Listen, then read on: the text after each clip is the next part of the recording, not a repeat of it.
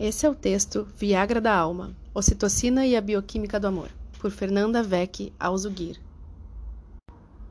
A manchete que abre a matéria da revista Glamour do ano de 2013, na seção Amor e Sexo, anuncia, em tom eufórico, a novidade do lançamento do medicamento Oxytocin Factor, feito à base da ocitocina sintética.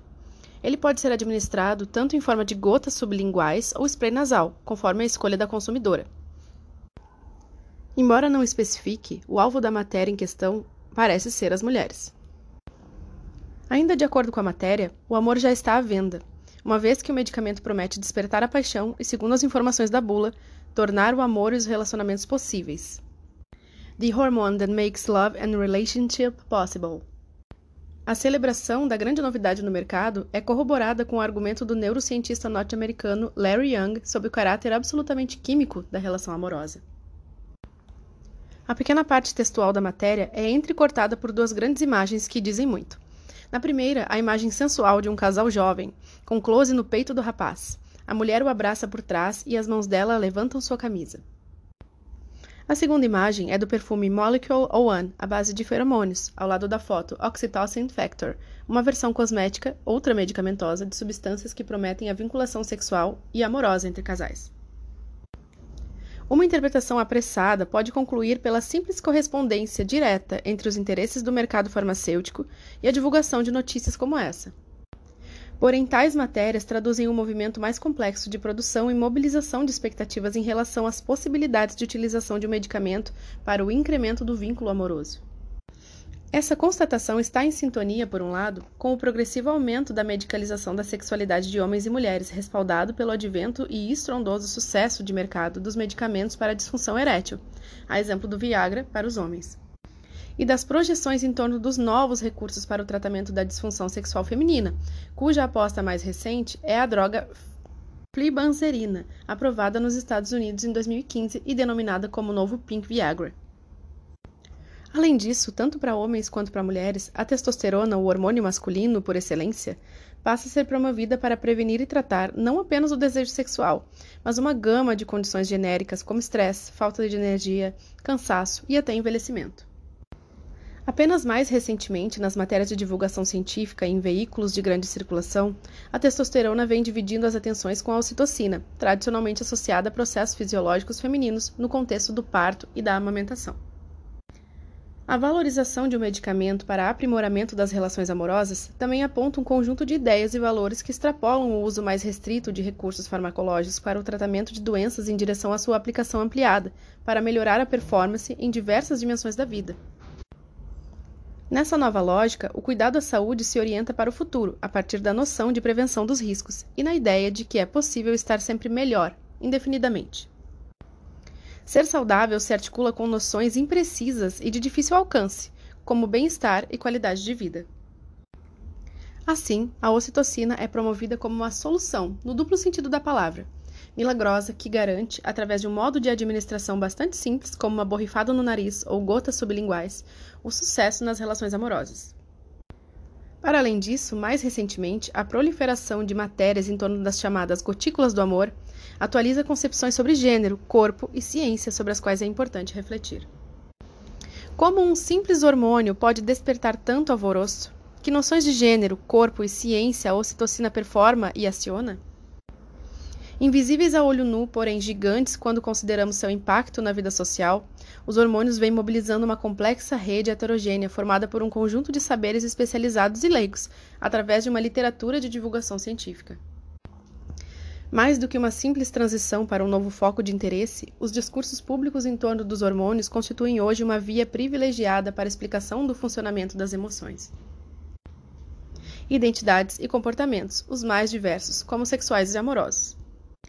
Observa-se na atualidade a configuração de um corpo hormonal, através do qual comportamentos, emoções, moléculas, substâncias e pessoas são mapeados, reconhecidos, traduzidos e medidos. Através dessa nova gramática hormonal, a dinâmica da vida social é simplificada e reduzida para o plano molecular de um corpo eminentemente bioquímico, regido por um mundo microscópico de moléculas em constante movimentação e interação com órgãos, glândulas e cérebro.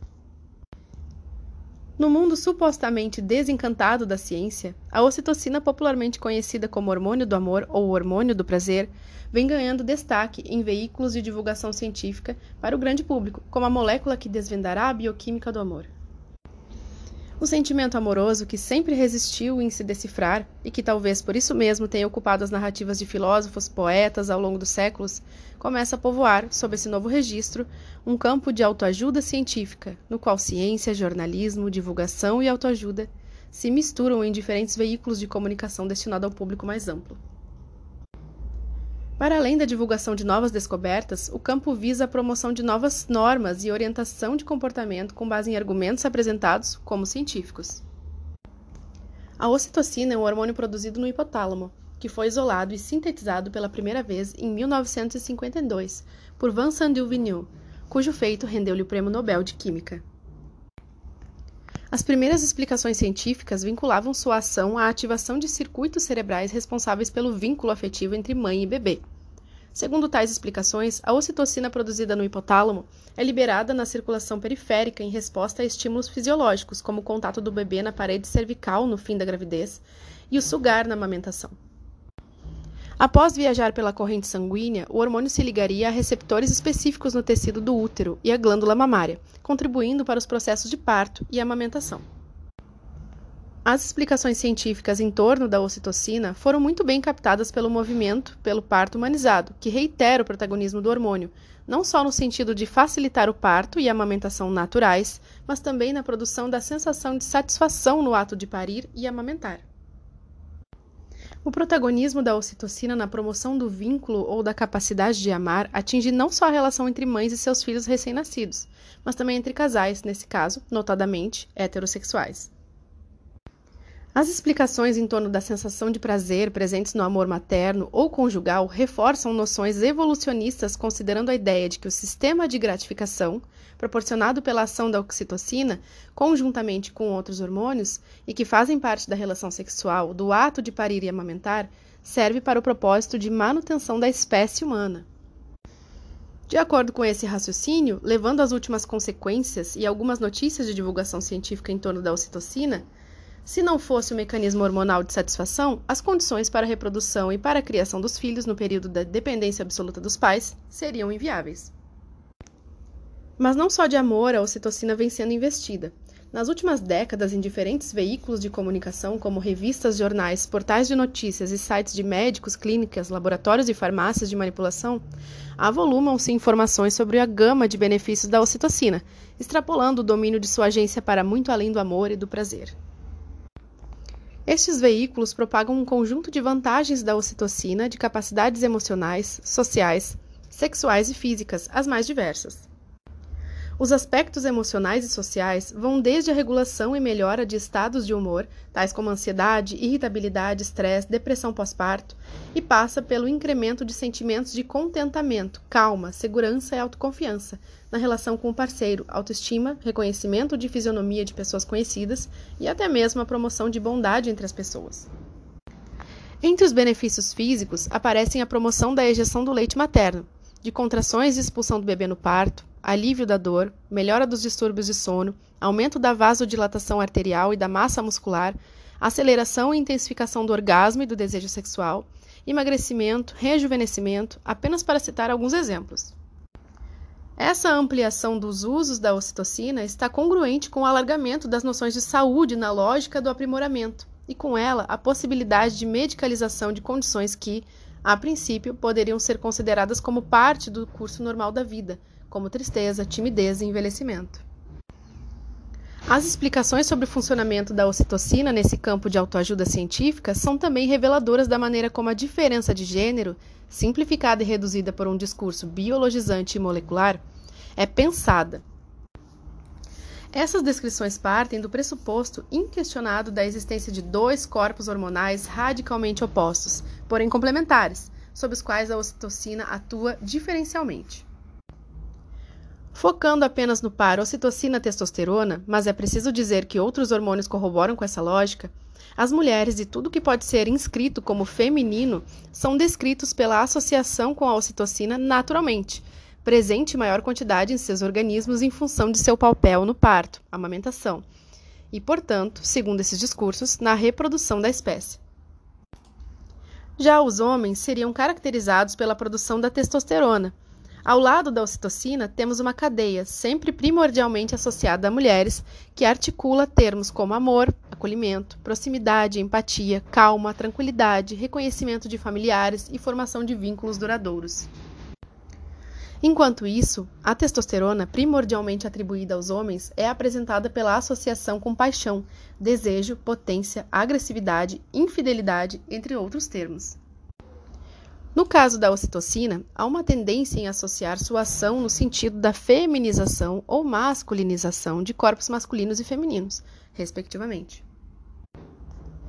É possível, portanto, constatar nesses discursos que a ocitocina desperta, por assim dizer, comportamentos pouco esperados naturalmente para homens e mulheres. Para os primeiros, ela atua acalmando os homens, mediante o controle, mas não apagamento, de sua agressividade, atributo visto como natural do homem. Ao mesmo tempo, a mesma substância promove o aumento da libido feminina. Essa possibilidade se alinha com uma visão bastante presente no senso comum segundo a qual as mulheres, diferentemente dos homens, estariam menos disponíveis para o sexo e mais voltadas para o amor e a manutenção dos laços de fidelidade. Os discursos nesse campo da autoajuda científica naturalizam a relação entre amor e sexo como atributos opostos e complementares, e naturalmente associados a uma suposta disposição físico-moral inata de mulheres e homens, respectivamente. Nesse aspecto, em sua apresentação artificial, a ocitocina age justamente suprindo a atividade naturalmente diminuída do sexo para as mulheres e da capacidade de amar e ser fiel dos homens. Assim, em última instância, ela promete a promoção da durabilidade e da estabilidade da relação conjugal heterossexual. A possibilidade de administração de hormônios, como a ocitocina em homens e a testosterona em mulheres, pode indicar, à primeira vista, certo borramento das fronteiras entre os sexos. Da mesma forma, a explicação dos relacionamentos em termos tão moleculares pode dar a ilusão de uma percepção menos assimétrica em termos de gênero. Contudo, se considerarmos mais atentamente o conteúdo das matérias sobre citocina nas últimas décadas, é possível perceber com nitidez a manutenção da ênfase nas diferenças entre homens e mulheres concebidas como inatas e constitutivas da própria natureza feminina e masculina. A despeito das mudanças na maneira de descrever os processos biológicos na linguagem bioquímica do amor, ainda pesa a narrativa cultural dominante de biologização das diferenças e assimetrias entre homens e mulheres a partir da norma heterossexual. Embora seja concebível um acréscimo externo de hormônio para melhorar a performance de homens e mulheres nas suas relações amorosas, no que diz respeito ao que define a existência de cada um, continua sendo privilegiado no contexto da promoção de ideias em torno dos hormônios, aquilo que é compreendido como uma diferença inata, original, e de cuja manutenção depende inclusive de acordo com a retórica geral das notícias, a reprodução da espécie.